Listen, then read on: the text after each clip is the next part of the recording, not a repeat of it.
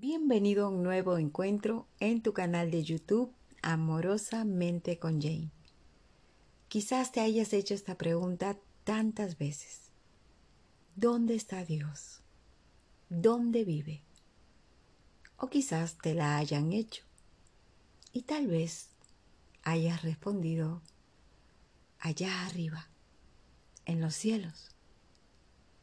Y lo señalaste. Señalaste a Dios separado de ti. O tal vez crees que se encuentra atrapado y vivo en una pieza de pan. Nuevamente, aceptando la creencia que nos enseñaron de una presencia externa a nosotros. En este audio, basado en las enseñanzas de Neville, te diré dónde está realmente. Iniciemos. ¿Dónde vive realmente Dios? Una niña le preguntó a su padre, ¿Dónde vive Dios? Y el padre, en una respuesta automática, le dijo, en el pozo.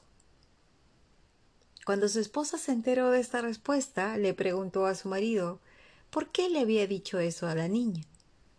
El hombre no pudo responderle, pero luego recordó lo siguiente.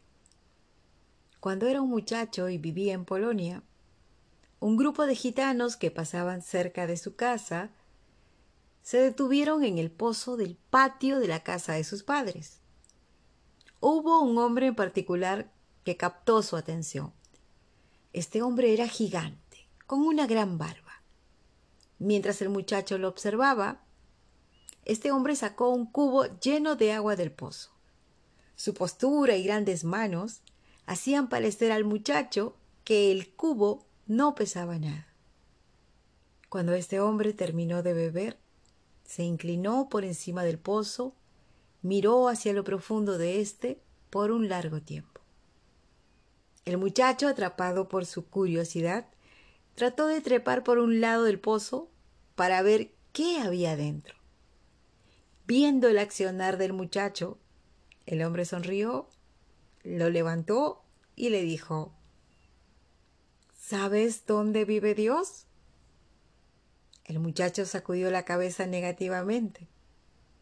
Entonces el hombre le dijo, Mira,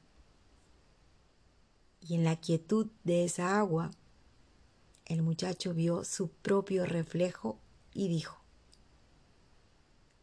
¿Ese soy yo? Y el hombre le contestó, Ah, ahora sabes dónde vive Dios.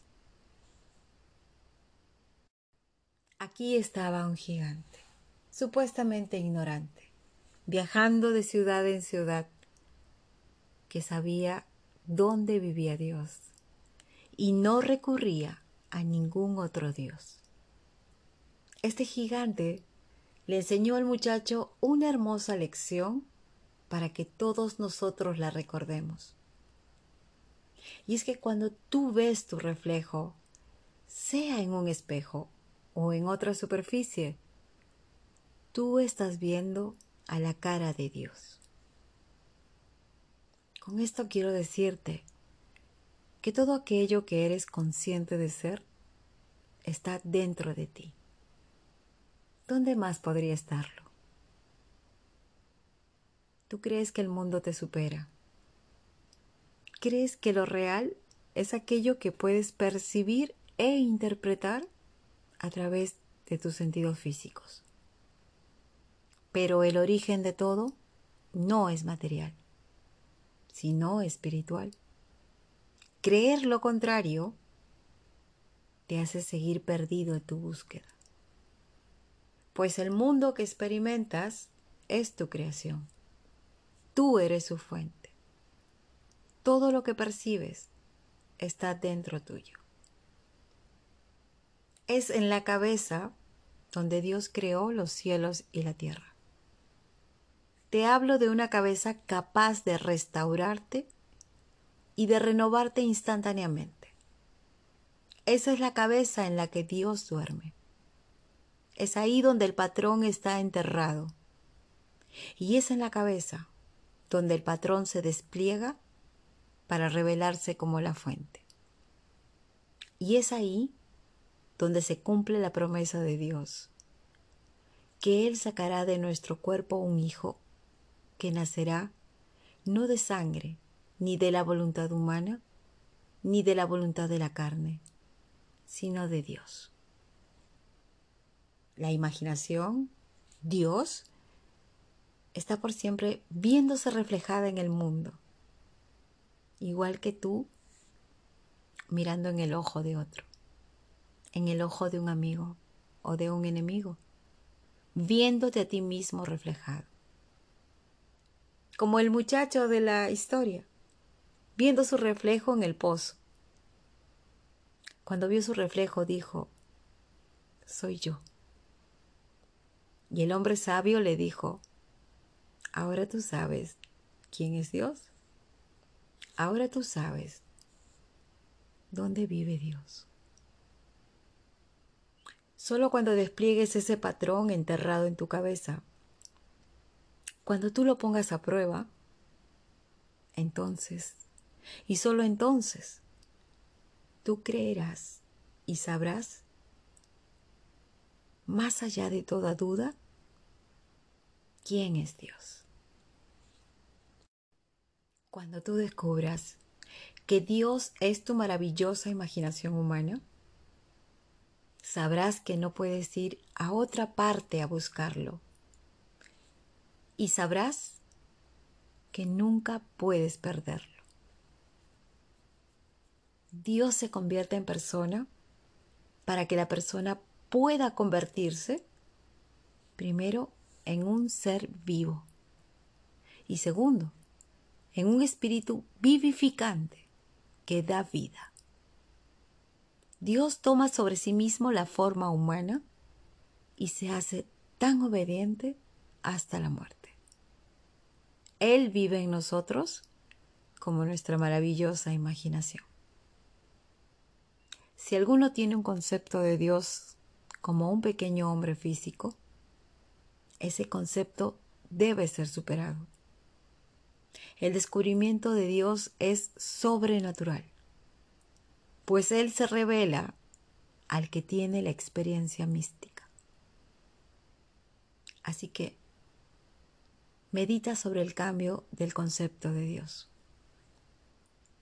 No es en el principio del tiempo y el espacio, sino en la cabeza donde la palabra estaba, y está con Dios, pues la palabra es Dios y fue en la cabeza donde Dios vio los cielos y la tierra. Como nos dijo Blake, en tu propio vientre tú llevas tu cielo y tierra y todo lo que observas, aunque aparente estar afuera, está dentro, en tu imaginación, de la cual este mundo de mortaldad es nada más que una sombra. ¿Dónde más podrías ir a encontrar algo si no es hallándolo en tu propia imaginación? El mundo que es descrito por observación es una manifestación de la actividad mental del observador. Él es tu Dios por siempre y para siempre, y es tu mismo ser. Y se te revelará en una experiencia en primera persona del presente. ¿Cómo tener una experiencia en primera persona y en presente? Puedes concebir un deseo y ser apasionado y ferviente sobre él. Puedes sentirte cuando piensas en tu deseo como se nos dice en el Salmo 42, como el venado sediento que anhela el agua del arroyo, así te anhela mi alma a ti, oh Dios. Un pequeño venado sabe que las bestias salvajes apresan a todo animal que beba allí. Pero el venado desea con tanta intensidad el agua que está dispuesto a enfrentar cualquier cosa para llegar a esa pequeña charca. Si tú pudieras volverte así de sediento por Dios, lo encontrarías en ti mismo, en una experiencia en primera persona del presente. Nunca lo encontrarás de otra manera. Así tú sabrás que en la cabeza Dios creó los cielos y la tierra. ¿Estás enfrentando un terrible problema? Dios lo hizo vivir para ti y también Él puede deshacer cualquier cosa que ha hecho.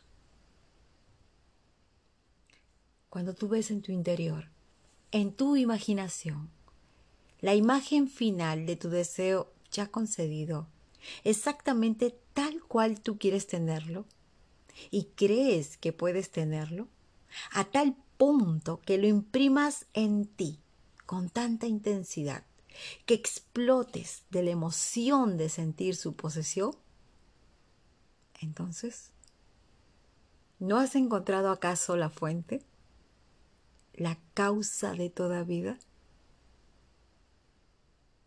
Solo se te pide tener fe, creer, tener confianza, mantenerte fiel a esa sensación de pertenencia, persistir, o nunca tendrás o nunca te convertirás en lo imaginado. Para que sea un hecho en el exterior, debe ser apoyado por ti en el interior. El día que dejes de creerlo, le abres las puertas al fracaso y el éxito de tu asunción se desvanece.